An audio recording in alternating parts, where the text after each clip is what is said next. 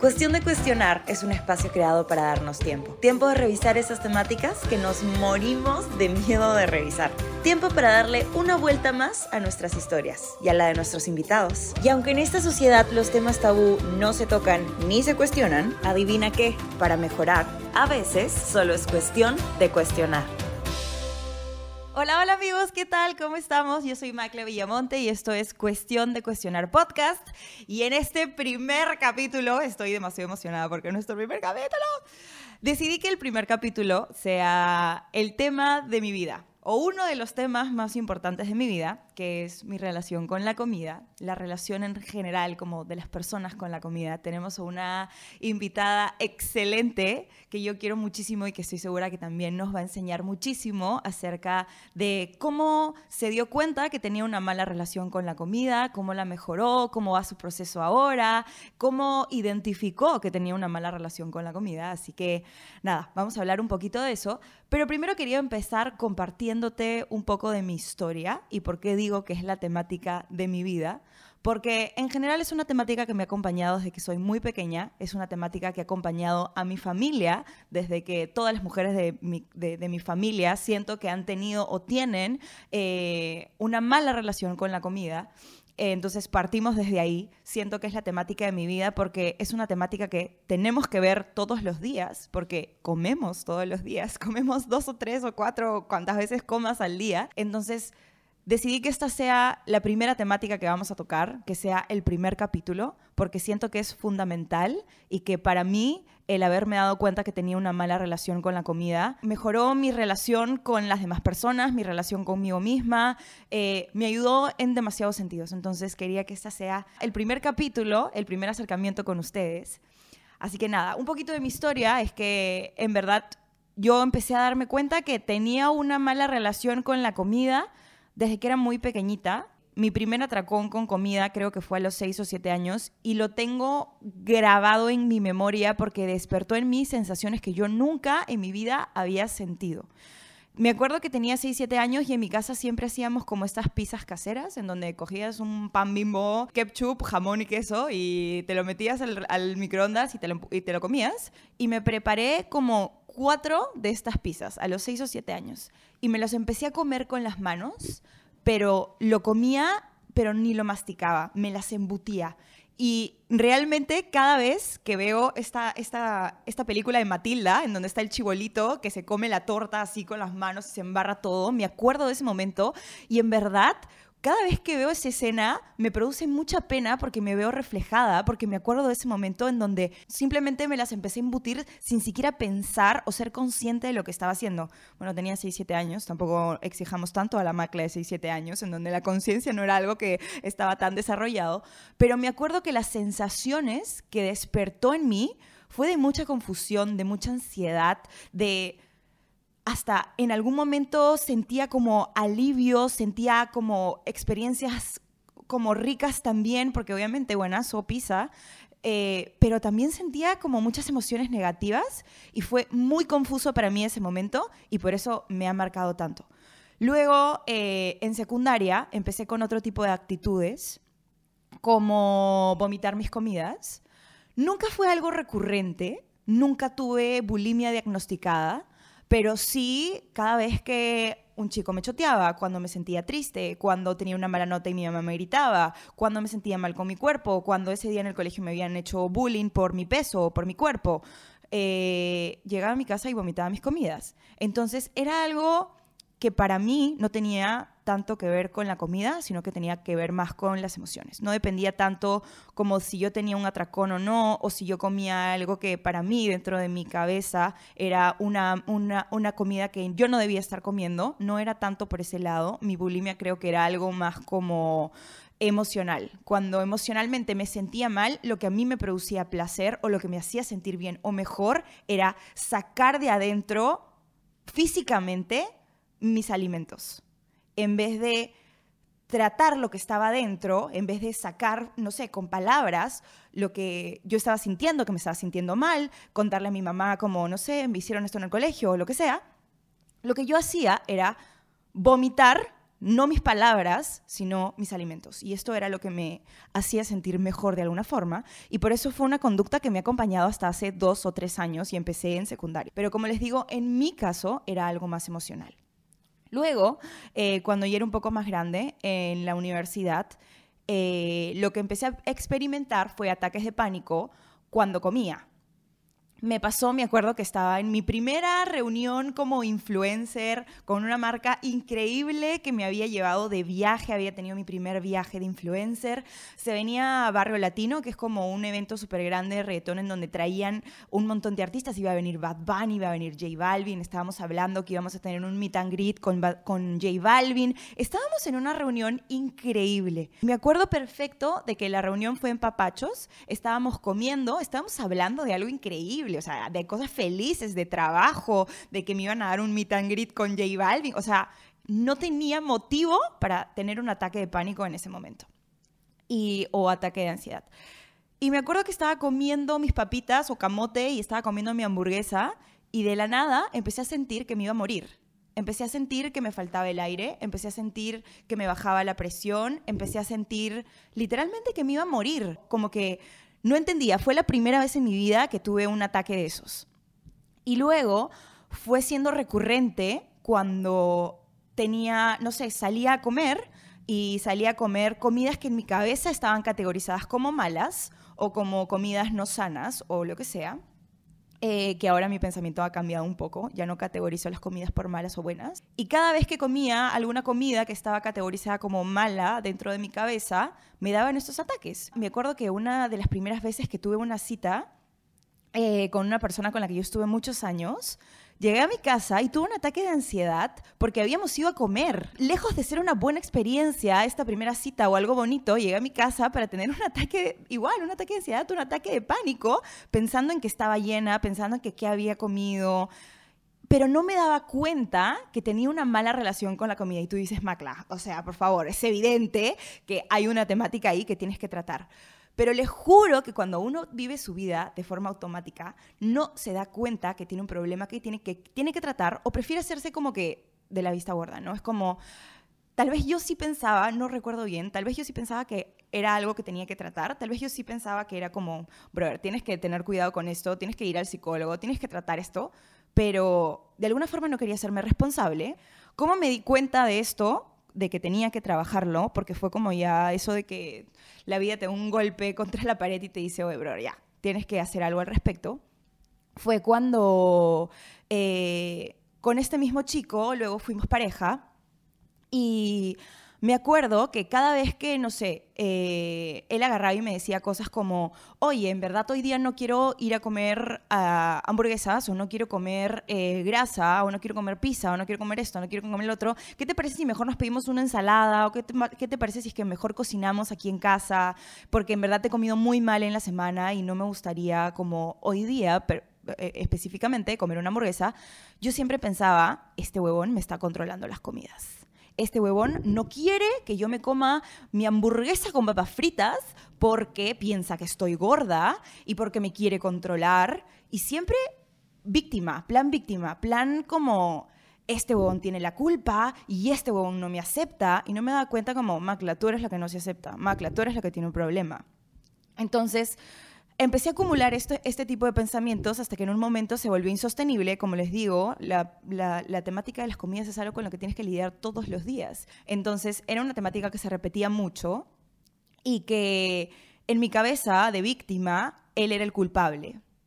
Entonces, lo que yo hice fue terminar con él. Le dije, ¿sabes qué? Yo pienso que tú no me aceptas, yo pienso que tú tienes un problema con mi cuerpo, yo, yo pienso que tú quieres controlarme y controlar mis comidas, así que no puedo más con esto, te termino y terminé la relación. Entonces, eh, empecé a, decir, eh, a ir al psicólogo por, por todas estas temáticas. Hasta ese momento yo no me había dado cuenta que tenía un problema. Hasta ese momento yo no quería hacerme responsable. Y cuando fui a la psicóloga para tratar este tema de que había terminado con él y me sentía muy triste y no sé qué, bla, bla, bla, y luego vino la culpabilidad porque fui yo la que terminé eh, la relación y no sé qué, hice una terapia de autoconocimiento. En esta terapia de autoconocimiento hablamos mucho de familia, hablamos mucho de eh, cosas del colegio, cómo te trataban tus amigos, de amistades, de cosas sociales, de cómo han sido tus relaciones de pareja. Literalmente una terapia de autoconocimiento en donde fui desde el primer día que nací hasta el último día que me había llevado a esa terapia. Y en esta terapia de autoconocimiento me di cuenta que en verdad yo tenía un problema con la comida y tenía un problema también conmigo misma, con mi cuerpo, con mi relación con mi cuerpo. Y que la mala relación que yo tenía con mi cuerpo hacía por consecuencia que yo tuviera una mala relación con la comida, porque tenemos esta idea social de que tales alimentos o cuáles alimentos engordan y no sé qué. Entonces en mi cabeza era, la comida es mala, la comida hace que yo engorde, la comida hace que yo tenga este cuerpo que no quiero tener. Entonces a la fuerza tuve que empezar a trabajar mi relación con mi cuerpo y mi relación con la comida. Y fue en ese momento que me di cuenta que eran cosas aprendidas, que tal vez no, no eran de mí, no era que yo nací eh, sintiéndome de esa forma, sino que eh, por ejemplo, lo de los atracones, que mi primer atracón, como les conté, fue a los 6, 7 años, lo de los atracones es algo muy normal en mi familia. En mi familia es normal que Día del Padre, Día de la Madre, cumpleaños, atracón de comida asegurado. Los excesos en mi familia están muy normalizados. Pero luego tenía a la sociedad diciéndome, no comas, mi familia versus las ideas de la sociedad. Ninguna de las dos eran ideas mías, eran ideas externas que yo había tomado como propias, que estaban en mi cabeza chocando de una manera horrible. Y entendí que el balance estaba en el medio. Entendí luego que lo mejor era ni darse atracones de comida, ni olvidarte de tu alimentación, ni tampoco ir al otro extremo en donde simplemente estás todo el tiempo contando tus calorías, que también llega a ese extremo, ¿no? De contar todo el tiempo mis calorías y obsesionarme con la comida saludable y categorizar comida mala, comida buena, que si me ponías un plato con muchos carbohidratos enfrente, lo rechazaba y me daba ansiedad y me daba eh, pánico comerme o eh, combinar papa con arroz o lo que sea, que también está mal. Entonces fue cuando yo me di cuenta de que todas eran cosas externas y aprendidas de afuera y no ideas mías, que dije, ok, me voy a deshacer de todas estas ideas que me ha impuesto la sociedad, me voy a deshacer de esta eh, forma de alimentarme aprendida en mi casa, que no me está haciendo bien, que no le hace bien a mi cuerpo, desde el amor a mi cuerpo, y voy a aprender a comer desde cero Voy a aprender a relacionarme con mi comida desde cero. Y fue en ese momento cuando yo decidí hacerme cargo y ser la responsable de aprender acerca de cómo alimentarme desde cero, que yo pude reordenar mi vida y mi relación con los alimentos. Y he traído a una invitada que también ha tenido sus temas con la comida, que de hecho ella ha sufrido de eh, TCA, de un trastorno de conducta alimentaria, pero sí quería traerla para que conozcas otro punto de vista diferente al mío, diferente al tuyo, que tal vez te pueda ayudar. Así que démosle la bienvenida a Luciana del Águila. Hola, ¿cómo estás? Amiga. Qué emoción, en verdad estoy demasiado feliz porque he escuchado sobre este proyecto desde hace tanto tiempo y que ya sea una realidad. Es como Sí, literalmente fuiste de las primeras personas a las que les conté. Así que qué bueno que seas mi primera invitada. Sí, estoy demasiado feliz, en verdad, y contenta por ti también. Gracias, amiga. Sobre todo porque es una temática que siento que es una temática muy fuerte en la vida de las dos. En general, creo que es una temática muy fuerte en la vida de muchas personas. Sí. Pero sí quería como que hablaras de tu experiencia, de cómo fue, de cómo ha sido para ti este proceso de mejorar tu relación con la comida o si piensas que tal vez tienes más cosas que mejorar o qué sé yo, le vamos a ir conversando ahora, pero hablemos un poquito como que de ti y de tu historia. Bueno, de hecho es un tema que yo siempre he tratado de contar en mis redes sociales. De hecho tengo, tengo como dos videos hablando de eso, como 40 minutos creo. Eh, pero sí, es un tema que es bastante importante para mí, de hecho, eh, con el que he vivido desde ya, desde que tengo aproximadamente 15 años, ya tengo 22, así que hace 7 años. Eh, y, sí, es súper, súper, súper fuerte, ¿no? Y, es súper, no sé, hay, hay demasiadas cosas, que es como que tu vida gira en torno a, a todo esto, ¿no? Y, y, es bastante complicado de, de todas maneras salir de ahí, ¿no? Pero, pero se logra.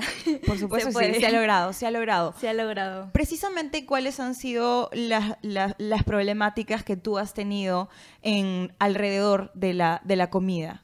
Eh, bueno, de hecho comenzó como, como una obsesión, por así decirlo, por una obsesión con los alimentos que yo que en mi cabeza los tenía titulados como saludables, eh, porque hoy en día para mí ya no existe un alimento que sea saludable y un alimento que no sea no saludable. eh, pero sí, comenzó así, comenzó con mucho miedo por, por comidas que para mí salían de la dieta eh, o me prohibía ir a, ir a lugares con mis amigos, salir a comer para mí era como salirme totalmente como de mi rutina, una cosa así, ¿no?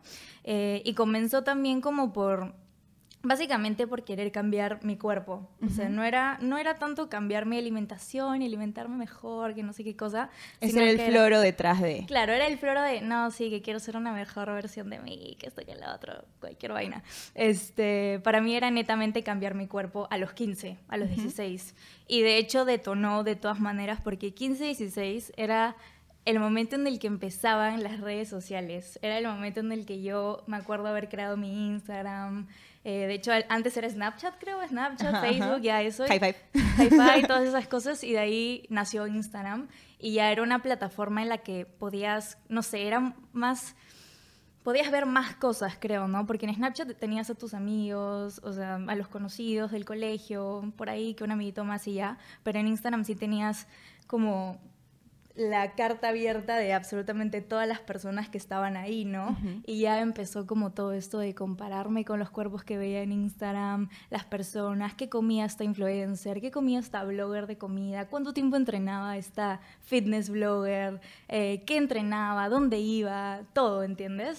Eh, y ya fue como, fue siendo parte también de, de, de todo, ¿no? De cómo se, cómo se dio todo, por así decirlo. Yo, es más, cuando me creé Instagram, mi, mi, ¿cómo se llama esto? Tu descripción en el perfil era vida saludable, vida sana, hashtag healthy lifestyle, cosas ah, así, okay, ¿entiendes? O sea, yo entré a Instagram ya obsesionada con todos estos temas, ¿no? Solamente seguía cuentas fitness, a cuentas como de, de ejercicio, a cuentas de comida, de recetas y cosas, y cosas así, ¿no? Y ya eso fue como desencadenando todos los años que, que, siguieron. Pregunta, ¿tuviste ortorexia diagnosticada? Para las personas que no saben lo que es ortorexia, es, eh, una, es un, uno, de, uno, de, los tantos trastornos de conducta alimentaria que hay, que es la obsesión patológica e irracional, estoy leyendo de la RAE, ¿okis? por comer sano y por la calidad de los alimentos. Eh, ¿Tuviste como ortorexia diagnosticada o no precisamente? O tal vez ahora piensas y dices, oye, creo que sí la tuve. Eh, nunca tuve ortorexia diagnosticada porque yo en esa época nunca me traté con un psicólogo. Okay. O sea, yo busqué en internet, como tú con la RAE, y dije, ok, tengo esto.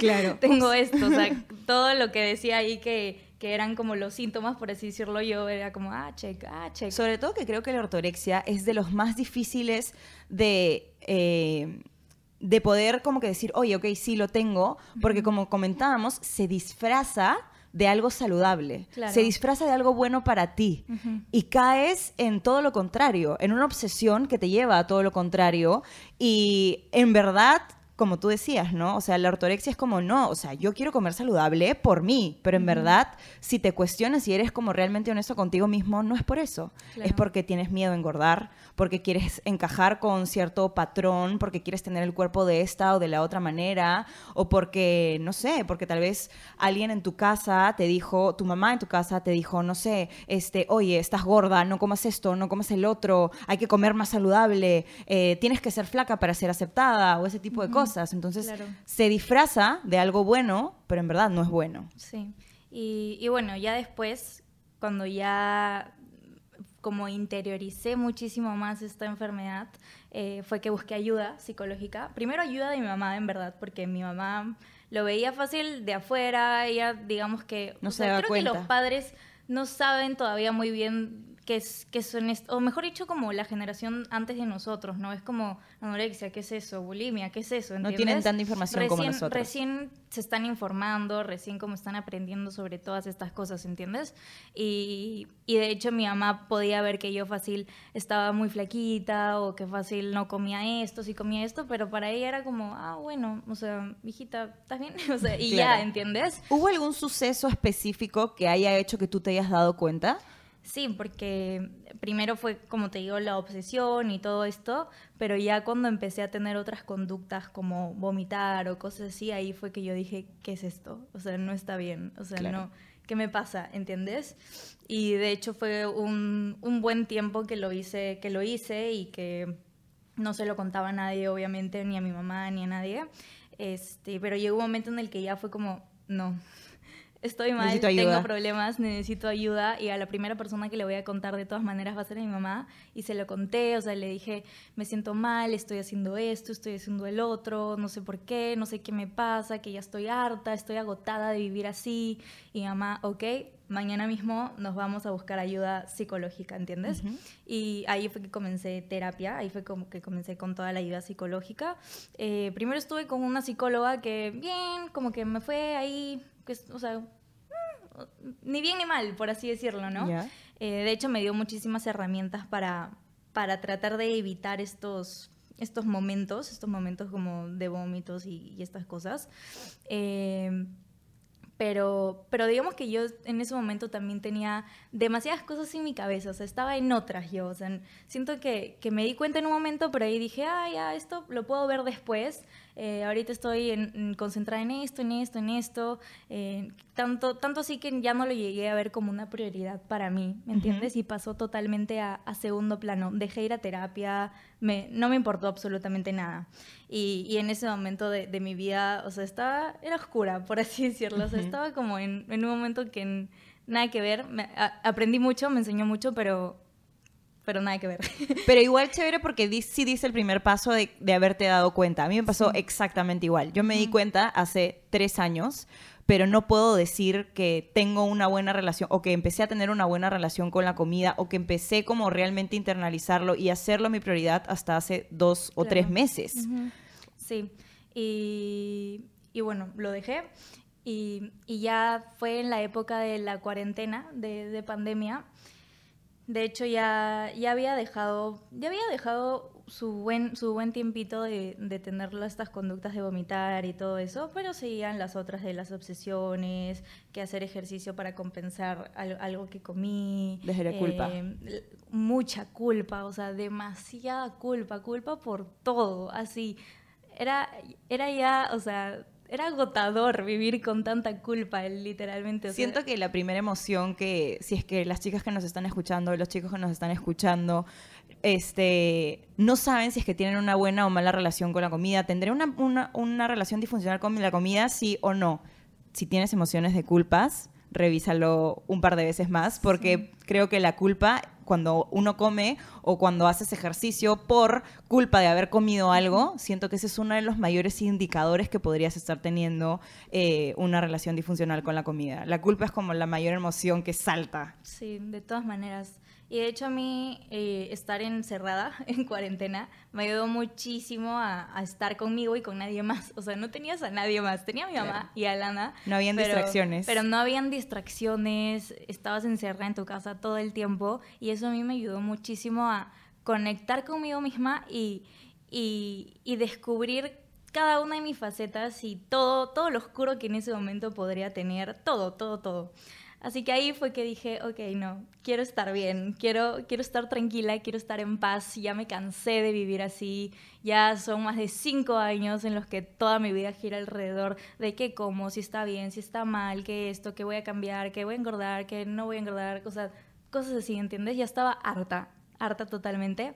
Así que busqué tanto ayuda psicológica para tratar temas, otros temas, y ayuda psicológica para exactamente trastornos alimenticios, que de hecho hay un montón de psicólogas que están especializadas solamente en eso y que tratan solamente pacientes que tienen cualquier trastorno alimenticio de la conducta alimentaria.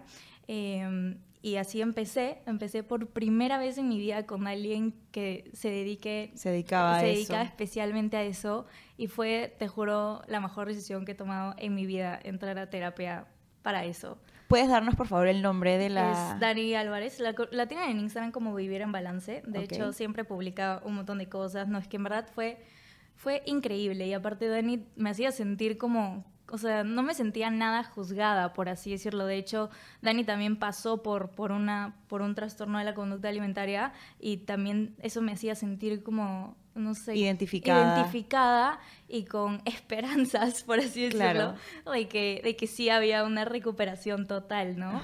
Y empecé con Dani, estuvimos casi como cuatro meses, creo, porque de hecho yo ya, yo ya estaba como en un momento, en un punto medio, por así decirlo. Yo ya no estaba en el peor momento de mi vida con, con, esta, con esta enfermedad, sino ya estaba en el punto medio como ya para para allá, para estar bien, por así decirlo. Ya lo habías reconocido, ya sabías que había una temática que tratar y creo que ese es el paso más difícil de, de, de, reconocer, porque es como, como yo decía, vives tu vida en automático, tienes tantas distracciones que no te das cuenta que tienes algo que tienes que tratar, hasta que pasa algo en específico, hasta que te chocas con la pared, hasta que realmente empiezas a tener problemas no solamente contigo, sino que empieza a afectar en tu relación con otras personas, empieza a afectar como que, no sé, en otros ámbitos de tu vida, siento que recién ahí es como, uy, chucha, creo que tengo un problema. Sí, sí, de todas maneras. Es difícil. Sí, es súper difícil, pero en verdad la, la terapia me ayudó un montón Contarlo también me ayudó un montón, contar mi experiencia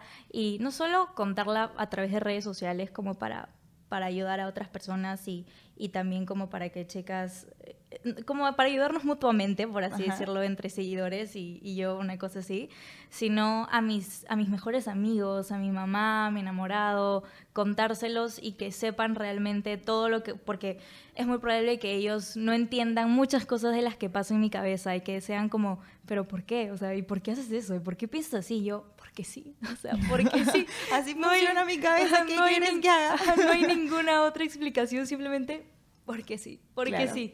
Y ellos, mm, o sea, desde el momento uno que se los conté, yo estoy demasiado agradecida porque siempre tuve el apoyo de todas estas personas cercanas a mí, ¿entiendes? tal vez no entendían la mitad de lo que les estaba hablando o no les entraba en la cabeza el por qué, pero decían, ok, tipo, si Luciana se siente así, si Luciana piensa la vamos así, a ayudar. la vamos a apoyar, la vamos a ayudar y, vamos a estar con ella, ¿entiendes? O incluso también te ayuda a que si es que en algún momento, pucha, empiezas a...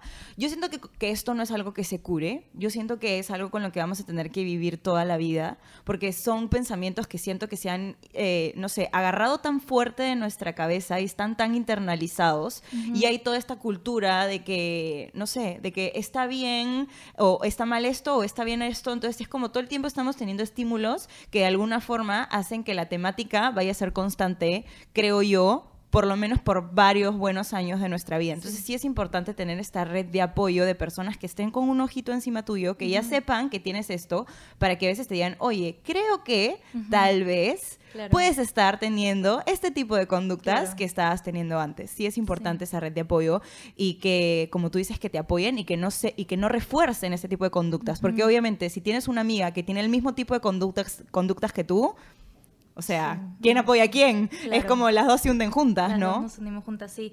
Y de hecho, yo desde un momento les dije, o sea, a mis amigas, a mis amigos, a mi mamá, a mi enamorado, eh, les dije como, estos comentarios no se dicen, ¿entiendes? O sea, no me puedes preguntar o no me puedes decir, oye, bajaste de peso, qué bien, porque así lo dicen algunas personas, ¿no? Qué bien, oye, se te ve súper bien, que no sé qué cosa. Yo, no. Eso no.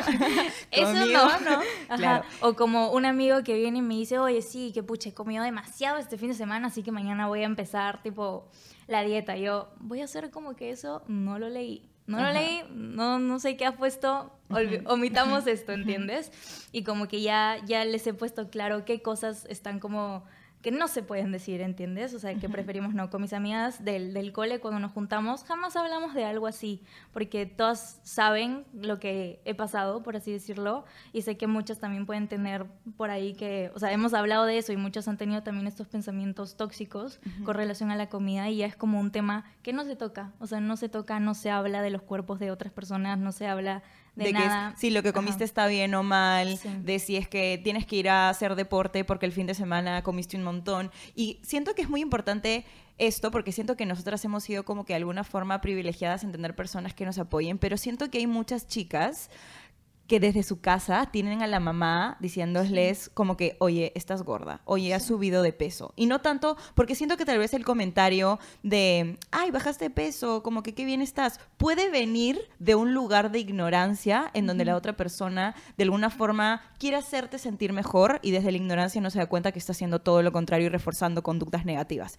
Pero también tenemos comentarios de mierda de gente muy cercana a nosotros. O sea, no sé, una mamá que te dice, oye, estás engordando, a partir de la próxima semana voy a hacer ensalada todos los días y ya no te voy a dejar comer esto y ya no vas a poder hacer esto. O sea, como mamás que supuestamente tiene que ser como que tú tal vez como que tu, red de apoyo no lo es. Y siento que en estas temáticas es importante, en esos casos es importante no juzgar a la otra persona, porque tu mamá no ha tenido la misma información que tienes tú, porque tu mamá no ha tenido las mismas experiencias que tienes tú, tu mamá tuvo sus propias experiencias, tu mamá tiene sus propios demonios, tu mamá tiene sus propias cosas con las que ella tuvo que lidiar, ojalá que lidie con ellas en algún momento, pero no victimizarnos y decir como que, bueno, yo toda la vida voy a seguir siendo bulímica porque mi mamá me dice, porque la sociedad y porque hasta que no veamos cuerpos, este, eh, no sé, como los míos en la televisión o en las redes sociales, eh, yo ya no voy a poder como mejorar. O sea, víctima, víctima, víctima. No, es como, brother, vas a tener que ser responsable. Sí, si puedes, habla con tu mamá, si puedes, sincérate con tu mamá o con esa persona que no está siendo de apoyo para ti, si es que es una persona que no puedes sacar de tu red de personas cercanas. Y si es que la persona no lo entiende, no lo comprende, bueno, te va a tocar ser responsable de ti y te va a tocar tener que vivir con eso, pero no desde la victimización o desde juzgar que la otra persona es la culpable, porque a mí me pasaba mucho que eh, te he contado, yo era del otro lado, o sea, yo era la, que comía y comía y comía y comía y comía y era como en un punto fue como, oye, esto no es bueno para mí. En mi casa nunca hubo un mal comentario, pero sí había un desbalance con la comida. Sí, todas las mujeres de mi familia tienen obesidad, todas, mi abuela, mi mamá, sus hermanas, mis primas, todas, mañas. Entonces, siento que sí era un poco del otro lado, pero para mí fue muy importante no juzgar no juzgar a mi mamá y no culparla de que por su culpa yo no puedo comer ensalada porque ella me enseñó a comer mal y yo no sé alimentarme porque en mi casa no saben alimentarse. Entonces, para mí fue muy importante entender que mi mamá tiene sus propias vivencias, no juzgarla y decir, ok, yo voy a tener que ser responsable, ok, si mi mamá va a cocinar puta, aquí gallina lomo saltado o van a comprar un pollo a la brasa y yo voy a tener que ir y hacerme mi ensalada, porque yo era todo lo contrario, pues no, o sea, yo sufría para alimentarme de forma eh, saludable o para alimentarme de forma que fuera de nutri o sea, de forma que, que nutriera mi, mi cuerpo.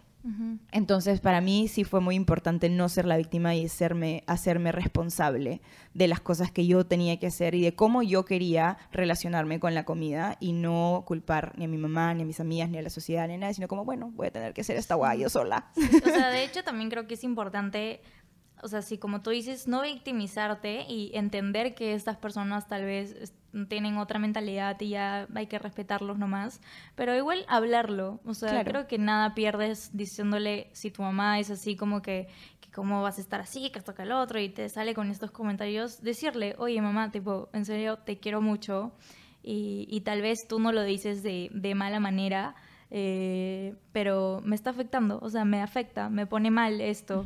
y, y sí te agradecería que por favor trates de limitar estos comentarios, ¿no? O sea, bájale un toque.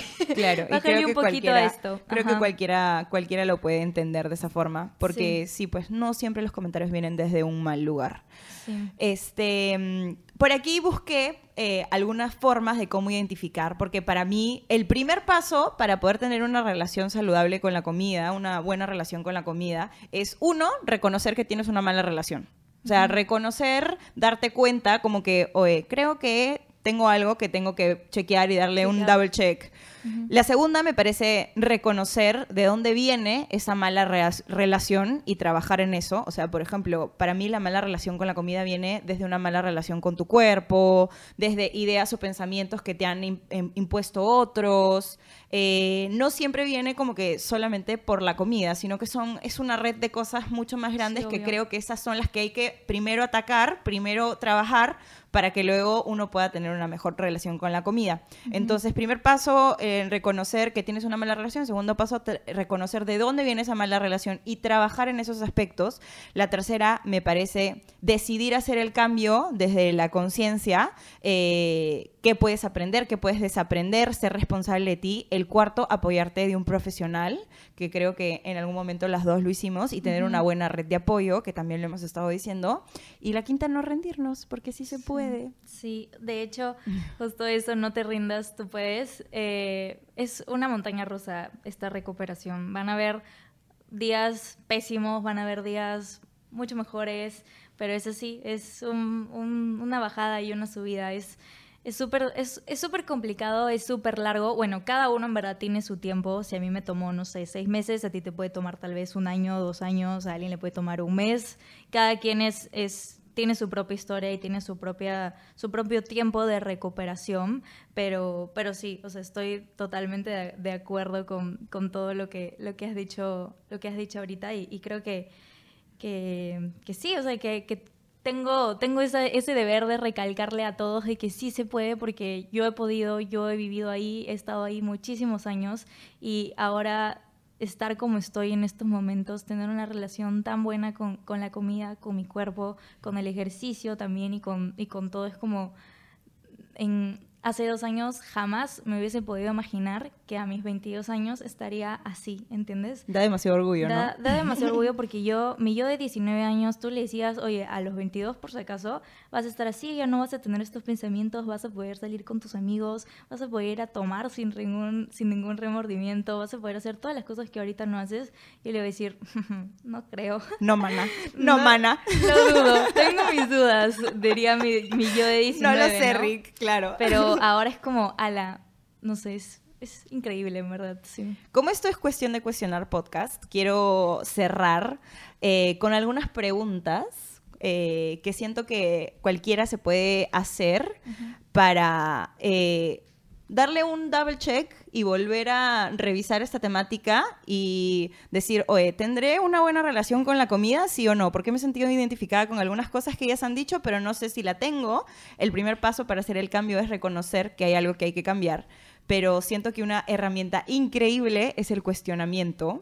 Entonces, eh, vamos a cerrar este capítulo con algunas preguntas que la gente se puede hacer para saber si es que tendría que eh, empezar a tratar un poco más su relación con la comida. La primera es si es que invierten demasiado tiempo de su día pensando en comida. Inviertes mucho tiempo de tu día pensando en comida, qué cosa vas a comer, eh, si es que vas a tener que salir con tus amigos y es como te, te genera ansiedad, como pucha, voy a tener que salir con mis amigos, ¿cómo hago? Porque no quiero ir a Chili's o no quiero ir a Fridays o pucha, quieren ir a McDonald's, maldita sea. De hecho, de hecho, eso fue como uno, o sea, para mí uno de los principales motivos, por así decirlo, en los que dije, no quiero vivir así. O sea, no quiero no ser la única que dice que no a la salida a comer, no quiero ser la única que no va a tomar hoy día porque está mal tomar una cosa así, en mi cabeza estaba eso. No quiero ser la primera que se vaya de la reunión porque al día siguiente tiene que ir a entrenar a las 7 de la mañana. No quiero ser la única que no se puede poner el topcito chiquitito porque no le gusta cómo se ve su barriga o algo así. Y fue como, estoy agotada, o sea, estoy cansada de vivir con estos pensamientos, estoy cansada de no estar disfrutando realmente de mi vida. Porque, o sea, te pones a pensar y dices, pucha, mañana se acaba la vida y ¿Y con qué me quedo? Y, con qué me quedo? De que no pude salir con mis amigos, de que me privé la cena que invitó mi enamorado un miércoles, un día de semana, porque para mí era días de semana, así, así, ya, tal vez el sábado podía darme mi gustito, una cosa así, y era como que mi enamorado me invitó el miércoles a cenar, que sí, que había preparado algo súper especial, y yo, sorry, no la hago. O sea, así, así iba a terminar mi vida en serio. O sea, así, así iba a pasar el resto de mis días. Tipo, o sea, diciendo no a todo y, y, no disfrutando de mis amigos, de mi propia compañía, de todas las cosas que tengo hoy en día, ¿entiendes? Y dije, no, no puede ser así. Eso sí que no, mi ciela, vamos a tener que hacernos cargo. Sí, de hecho, de hecho esa fue una, una, una, pregunta muy, muy importante para mí, ¿no? Porque toda mi, toda mi vida, todo mi día giraba en torno a lo que iba a comer la noche anterior era, ¿y qué voy a comer mañana? Pucha, mañana tengo una reunión familiar, me, voy a comer algo que no es de, de, lo que como siempre, pucha, que no sé qué cosa, ya, ya me sentía, ya mi cabeza empezaba a dar vueltas y vueltas y vueltas y ya se tornaba horrible para mí, ¿entiendes? Claro. Otra pregunta, va más o menos por ahí, es, eh, ¿tu comida se basa en rigidez y cálculos? O sea, si comes según las calorías en vez de según los nutrientes, si es que comes eh, en base a, uy, hoy día voy a tener que comer tres pedazos de, tomate con un pedazo de lechuga y un cuarto de pedacito de pollo. Lo voy a pesar todo, voy a calcular todas las calorías porque el día de mañana tengo el cumpleaños de mi flaco y sé que, eh, entre comillas, la voy a cagar. O que voy a comer algo que no debería. Entonces, si es que tu comida se está basando no en tu nutrición, sino como en rigidez y cálculos, o tienes una lista de cosas que no puedes comer porque engordan, red flag. Por ahí también el miedo eh, a comer o engordar. Cuando tú comes, comes o dejas de comer por miedo a engordar, esa también es una pregunta bastante fuerte que te puede ayudarte a darte cuenta que... O sí, o empezando también porque ves algo malo a engordar, o sea, y no tiene absolutamente nada de malo, o sea, es como vivir, ay, no, no puedo comer esto porque voy a engordar, ¿y qué tiene? O sea, ¿está mal? O sea, claro Está mal tener un rollito más, está mal, no sé, tener pancita, tipo, no está mal, ¿entiendes? Claro. Y eso también, o sea, creo que empezando desde ahí va va esa, va esa pregunta, ¿no? Que, que, estás bien así, te ves bien, estás bien. Me encanta, me encanta. Por ahí también otra pregunta que te puedes hacer eh, es tu forma de comer ha afectado otras áreas de tu vida, como lo que nos contaba Luciana, que literalmente ella ya no podía socializar o tener como relaciones normales con, eh, con otras personas porque era como no puedo ir a esta fiesta, no puedo hacer esto, no puedo hacer el otro. Y la comida estaba siendo un impedimento para que ella haga como su vida normal. Otra cosa que puedes preguntarte es, ¿los alimentos y tu forma de comer te generan emociones desagradables? Tienes un plato al frente y te genera preocupación, angustia, ansiedad, culpabilidad, vergüenza, a mí la, la vergüenza me pasaba un montón. Con mi ex yo, yo le ocultaba las comidas. La primera vez que estuvimos, yo le ocultaba, o sea, yo literalmente le mandaba foto de mi plato y después me ponía los carbohidratos me mato. Ajá. él, lo sabe, así que lo, si lo escucha no me importa. Pero, este, sí, o sea, yo sentía mucha vergüenza de lo que yo comía. O comía escondidas, o no le decía que comía, o le mentía. Claro, ¿y por qué? O sea, ¿Por qué deberíamos sentir vergüenza de comer? De comer, exacto. Es como algo que haces todos los días. ¿Por qué te tengo que ocultar eso? O sea, es algo que sin duda como después me di cuenta, oye, ¿cómo no me di cuenta de que si es que algo tan básico como comer me estaba generando ansiedad, culpa, vergüenza, era como, pero a ver, tienes que, tienes que ahí como hacer algo al respecto. Entonces creo que... Eh, cuestionarse y darle una vueltita más a ese tipo de cosas, hacerte preguntas, eh, ayuda mucho a poder reconocer que tienes algún tipo de problema con tu relación con la comida. Sí, y de hecho algo más que, también quería decir, algo que siempre me recalcó mi, psicóloga cuando, cuando ya... Eh, me acuerdo demasiado incluso de mi última, mi última sesión de terapia donde me dijo, Lu, en verdad tengo que decirte esto, pero en verdad estás bien, o sea, estás recuperada. Yo me puse a llorar ese día. ¿En serio? ¿Ya estoy bien? Toda la tarde llorando. Yo, a la miércoles, no puedo creer que después de batallar siete años con esto, me hayan dicho, Lu, tipo, estás, o sea, estás bien, ya no Ya no tienes que volver. Ya no, ya no sé qué más hablar. Si, si un día tipo, te sientes mal o lo que sea, escríbeme y coordinamos una cita ya, pero ya no necesitas tus sesiones semanales, ¿entiendes? Y yo... ¡Ah! Jesucristo, no puede ser. Este, pero algo que siempre me recalcaba es que Existe la recuperación total, de todas maneras, eh, pero igual, digamos que tú aprendes a vivir con estos pensamientos, ¿no? Porque no te voy a negar que yo, hay, hay muchas veces en las que, en las que, no sé, ponte, me pasó hace unos días nomás que vino alguien y me dijo, oye, este, no has engordado nada, estás flaquita después de tu viaje, que no sé qué cosa. Y yo, o sea, la escuché nomás y fue como, mm, o sea... Mm, Un comentario fuera de lugar. Ya, o sea, solamente fue, ni le respondí, ¿entiendes? O sea, fue como, y seguí con mis cosas. Eh, y, eso, ¿no? O sea, tú ya, digamos que aprendes a, cómo responder ante estas cosas que probablemente hace un año a mí me hubiese afectado horrible. Tanto si me hubiese dicho, oye, has bajado de peso, como si hubieses subido de peso. De las dos maneras me hubiese afectado, ¿entiendes? Pero ya tengo las herramientas que he aprendido yendo a terapia y todo eso para saber cómo no hacer que, que me afecte, por así decirlo, ¿no? O no, o no ir por ese caminito de de caer otra vez debido a este comentario, ¿entiendes? O, no sé, me ha pasado que, que por ahí eh, en, el almuerzo, eh, no sé, me fui a, comer, no sé, algo y en la noche también voy a salir a comer. Para mí eso hace dos años era como que, ah, no, voy a tener que salir a comer otra vez, que no sé qué cosa, otra vez fuera de mi casa. Y por ahí que se ha querido meter ese pensamiento de, no, mejor voy a cancelar y voy a ir a mi casa a cenar, pero yo ya sé o sea, como que ya sé por ahí botarlos, ¿entiendes? O sea, ya sé decirles como que aquí no es, tipo, aquí no es, o sea, vete por otro lado, porque en mi mente tú no estás bienvenido y ya, ya sabes cómo manejar esto, ¿entiendes? Ya tienes como ya puedes hacerlo, por así decirlo, porque antes dejabas que esta, que esta personita, por así decirlo, si lo ponemos un poco literal, que es una personita que, que te habla en tu cabeza, dejabas, por así decirlo, que sea la que, imagínate, están en un carro y esa persona, tú estás en la parte de atrás y esa personita horrible está manejando, ¿entiendes? Y ya tú ya las mandaba a la maletera y tú ya estás en, en, en el, en, control. en el timón y cuando él quiere pasarse para adelante, tú le dices, no, no, no, no, no, aquí tú no eres bienvenido, vete para atrás, ¿entendés? Y, y, sí, de hecho, de hecho esto lo leí en un libro también que hablaban eso del miedo, que el miedo, que a veces dejas que el miedo conduzca tu vida y me pareció ah, hermoso y solamente pensaba en cómo se, se, podía también interpretar para una, los trastornos de conducta alimentaria, cómo mi trastorno manejaba mi vida, conducía el timón y me llegaba hacia todos lados y cómo ahora yo condujo el timón con la música a todo volumen y no la escucho, ¿entiendes? Y, y sí, eso.